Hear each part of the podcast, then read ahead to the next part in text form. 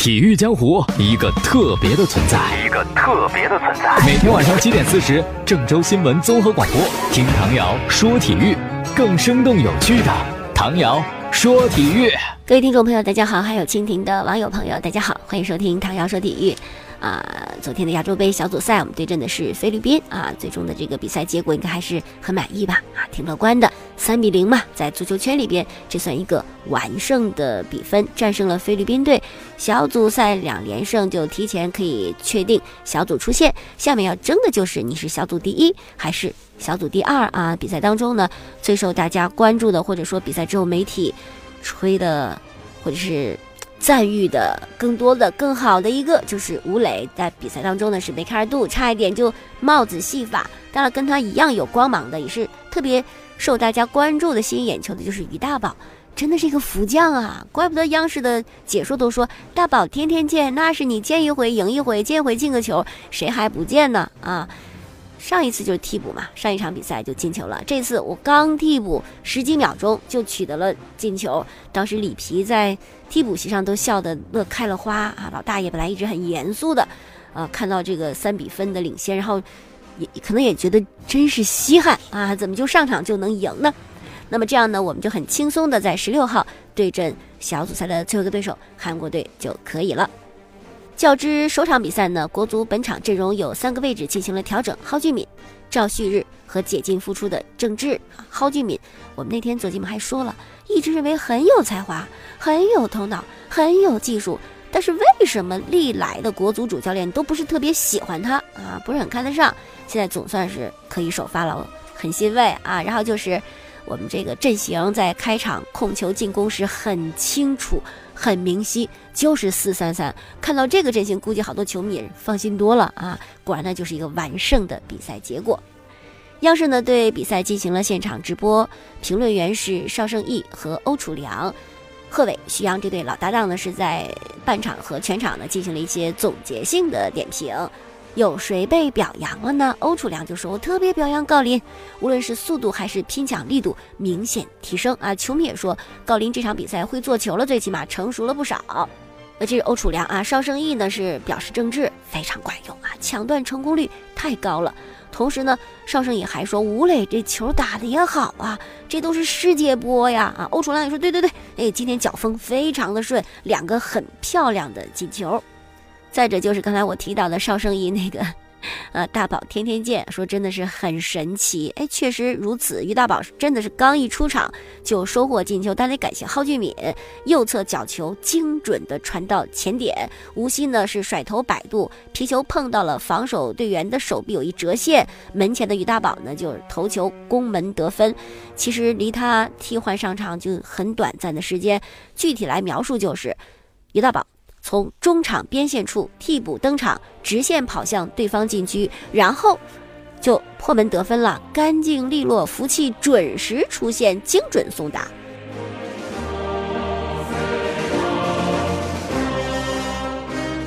那么这是这场完胜比赛，大家认为表现不错的球员，你觉得谁好呢？有不少球迷都喜欢蒿俊闵，说三个进球都是由他直接策划或者助攻的，全场拼抢特别积极，一直不被里皮看好的中场，证明自己真的是目前国内最好的中场，技术、头脑和比赛态度都特别的好。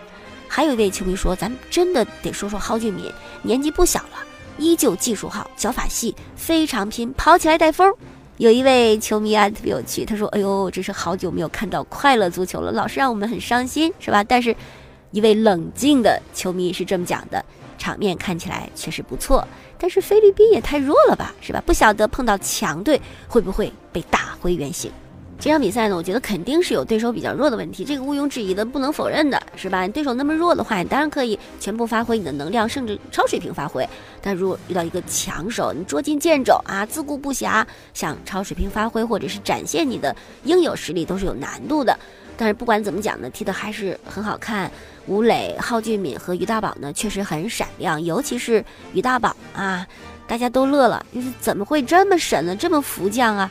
我倒觉得吧，这就是一个巧呗，啊，无巧不成书呗。而且我们这别太乐观，有再一再二，还有再三再四。我觉得挺悬的。现在这样的说法，这样的吹捧，或这样给他贴一福将的标签儿，替补上场就进球，真的会给于大宝很大很大的压力啊！下场不进，那可怎么办呢？是不是？而且就有有有过这样的情况啊，就是你你让我自由发挥，我可能会发挥的很好，我知道怎么办。你真的给我定一位置，贴一标签，你说我就这点特别强，然后我就老想表现我特别强的这一点，然后我就不知道该怎么做了。比如说咱们一位小将啊，这个呃猛一亮相，首秀，有人说哎呦这小将不错，表现很好，尤其跑位跑得特别好，哦，那标签就是小将特别会跑位。下一次他可能真的就不由自己本心了，你老想着说我会跑位，说这球我应该跑哪合适啊，往哪跑啊？想着想着他就不会跑了。而且有时候呢，不能否认就是有运气和巧合的成分存在，有运气有巧合，不代表你真的就特别强。比如我们河南建业曾经呢有一位很棒的锋线杀手，叫做奥利萨德贝，简称奥贝。我们买他的时候呢，因为他特别棒嘛。啊，买它就得搭一个不怎么样的，叫奥比。奥比基本上就没有什么上场的机会，替补也就那么一点时间。可是在某一赛季，我忘了是哪年了啊，就是有有一个阶段，奥比一上场他就能进球，也是特别有福气，大家也特别笑，一见奥比上场期待他进球。但是你说他能够连续的替补上场进了几个球，就说明他非常强吗？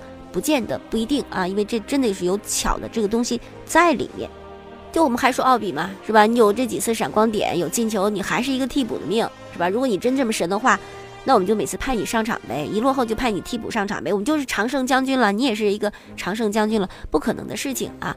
而且踢过球都知道，想进个球，其实有时候真的是挺难的，不觉得能进他进了啊，觉得能进他没进，不完全是一个你技术的能力的问题，他有时候真的是一种巧合啊！当然了，水准越高的球员，他越能够。把握住这种巧合，他的线路啊，他的打门时机啊，他会选择的很正确，但是并不是完全成正比。比如说梅西，我觉得梅西的技术每场进两个球有问题吗？他的可能吗？不可能每场进两个的。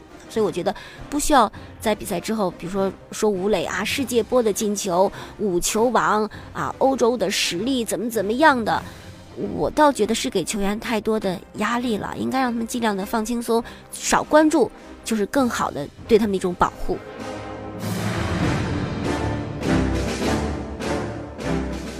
如果你你觉得我说的话不对哈，我们来看看网上一篇文章，就说了哇，这个吴磊呢征服了菲律宾，征服了中国球迷，看了这么多年中国队的比赛，在亚洲杯这个级别的赛事上如此举重若轻的两记神进球，只有吴磊呀第一人呐，百分之百的提前到位，百分之百的平静心态，百分之百的精湛射术啊，相信这个我们有。五天王啊，有了五天王的中国队，你韩国队有什么孙兴民、孙天王有什么了不起啊？就可以和你一斗到底，这种信心和志气当然有，但是我觉得也不要太，他就这样的，好像有点膨胀那种感觉。吴磊就很谦虚、很客观，他就说了，这个球得感谢三哥。传的比较好，这个三哥指的就是蒿俊闵啊。我们的中锋把人带走之后呢，三哥一横传，在那个位置射门，守门员想不到啊。所以我停球之后呢，选择了打门，这是一个配合的问题，不是偶然一个人的啊，他的这个能力问题。好了，解释解释为什么管蒿俊闵叫三哥啊？零五年参加零五年世青赛的那八七那一代。蒿俊闵在整个球队当中年龄排在第三的位置，所以大家就管他叫三哥了啊。当这个比赛胜利之后，里皮心情特别好，里皮也管他叫三哥。一个满头白发的老人管一长着娃娃脸的球员叫三哥，这个画面呢也非常的有趣啊，可见里皮心情真的是异常的放松。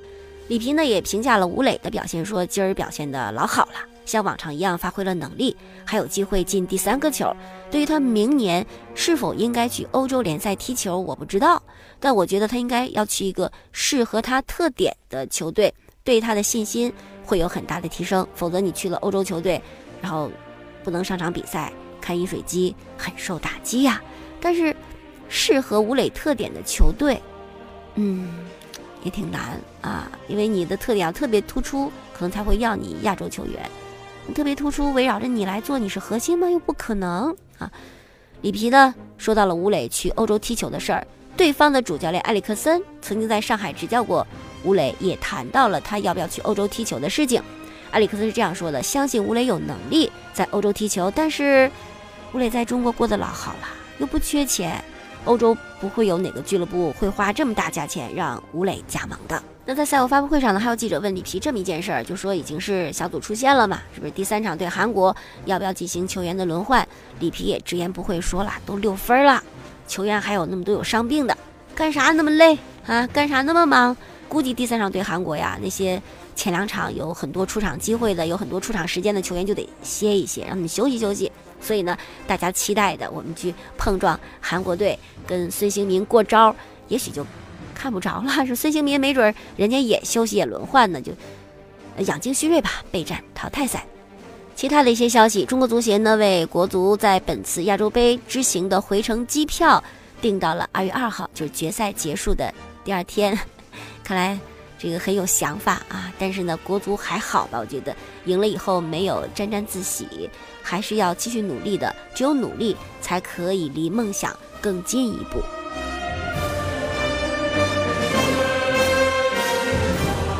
前两天看一微博，是咱们呃河南一位足球解说的微博，就说呀，十二号过后，我们才会知道究竟有多少球队存活在二零一九赛季中国职业联赛的版图上。这个冬天，中国足球的寒冬真正来临，再也没有大规模的官宣潮，有的只是解散潮。而建业在这个冬天也同样安静。十五号有一个球迷活动，十六号奔赴海外进行第二阶段的拉练。说的是什么呢？什么十二号啊？啊，有什么消息呢？就是传得沸沸扬扬，说十二号足校宣布取消联赛的升降级制度。那么今天正好十二号啊，足协就说了，无稽之谈，飘飘飘，哪来的事情？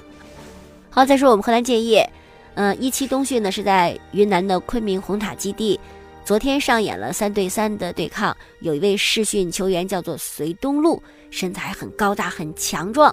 中后卫，但是脚法还比较细腻，说一脚挑传呢，犹如张飞绣花似的，粗中有细啊。隋东路呢是大连人，一米九四的身高。王宝山曾经评价他说，这球员首先战术纪律性很强，防守时非常稳健，但又不失勇猛。估计这是顾操顾队长的替代者吧。再说一事儿啊，和二零二零年的东京奥运会有关系，不过是个丑闻，特别的丢脸。其实，日本的二零二零年东京奥运会呀，已经发生了一系列的事件，让日本自我打造的什么廉洁呀、匠心呢等等，都在崩塌呀。之前呢，就因为什么会徽抄袭的事儿，让东京奥运会闹的是灰头土脸。随后呢，是新国立竞技场这个设计有重大的缺陷，重新洗牌、重新设计。再然后就是当初答应的什么环保理念没了啊，一些赛事呢。转移到了外地去办，搞得这真的是很没面子。那么在昨天晚上，又有媒体报道说，法国司法当局经过调查以后呢，已经正式以行贿罪对日本奥委会委员竹田恒和提起了刑事诉讼。说的是从申办哪年开始，二零一六年，啊，这个竹田恒和呢就给前国际田联主席迪亚克的儿子在新加坡那公司啊就行贿了啊，投资了，给钱了呗。大约是汇了二点三亿日元，你通过行贿然后申办成功，这个实在是太没有面子了。但为什么这事儿都已经沉寂了差不多一年半的时间，又被揪出来重新说这事儿啊？日本的媒体就猜测和日本日产汽车 CEO 雷诺公司的董事长兼 CEO 法国人戈恩被日本卸磨杀驴逮捕有关系。从一九九一年到一九九九年。日产汽车连续七年亏损啊，濒临破产。一九九六年，戈恩促成了雷诺跟日产的合并，使得日产呢扭亏为盈，创造神话。但是现在啊，日本方面以挪用几百万美元为名对戈恩进行调查，这事儿还惊动了法国总统马克龙。所以说，看这个还击就来了嘛。好了，说说 NBA 的一场常规赛，火箭主场对阵骑士，哈登四十三分，十个篮板，十二个助攻，大号三双。而且超越了保罗常规赛生涯的总得分，这是一个哈登的纪录之夜。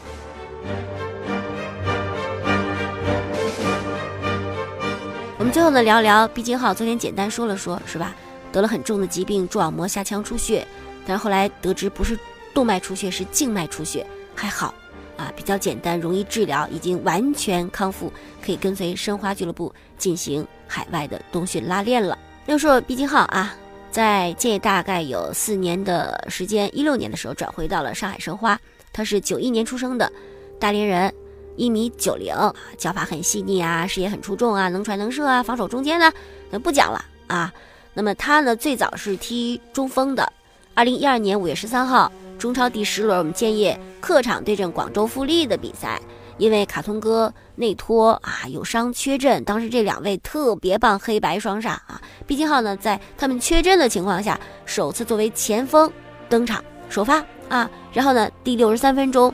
接赵鹏的后场的过顶长传，徐阳反越位高速插上，然后有一个横传中路的球，毕金浩推射空门得手，我们把这比分呢扳为一比二啊，这是毕金浩的中超处子球。但中超啊，这个各个球队中锋位置人都挺多的，竞争特别激烈，甚至基本上由外援在这个位置上顶着，所以毕金浩啊获得的机会很少。基本上是打不了比赛，经常进不了十八人大名单。二零一四年出场六回，整个赛季三十场出场六回，不是？后来就到了二零一四年以后吧，啊，贾秀全接手我们之后呢，就逐渐改造毕金浩，由中锋改为了中后卫啊，进球的变成防守的了。经过改造很成功，二零一五赛季。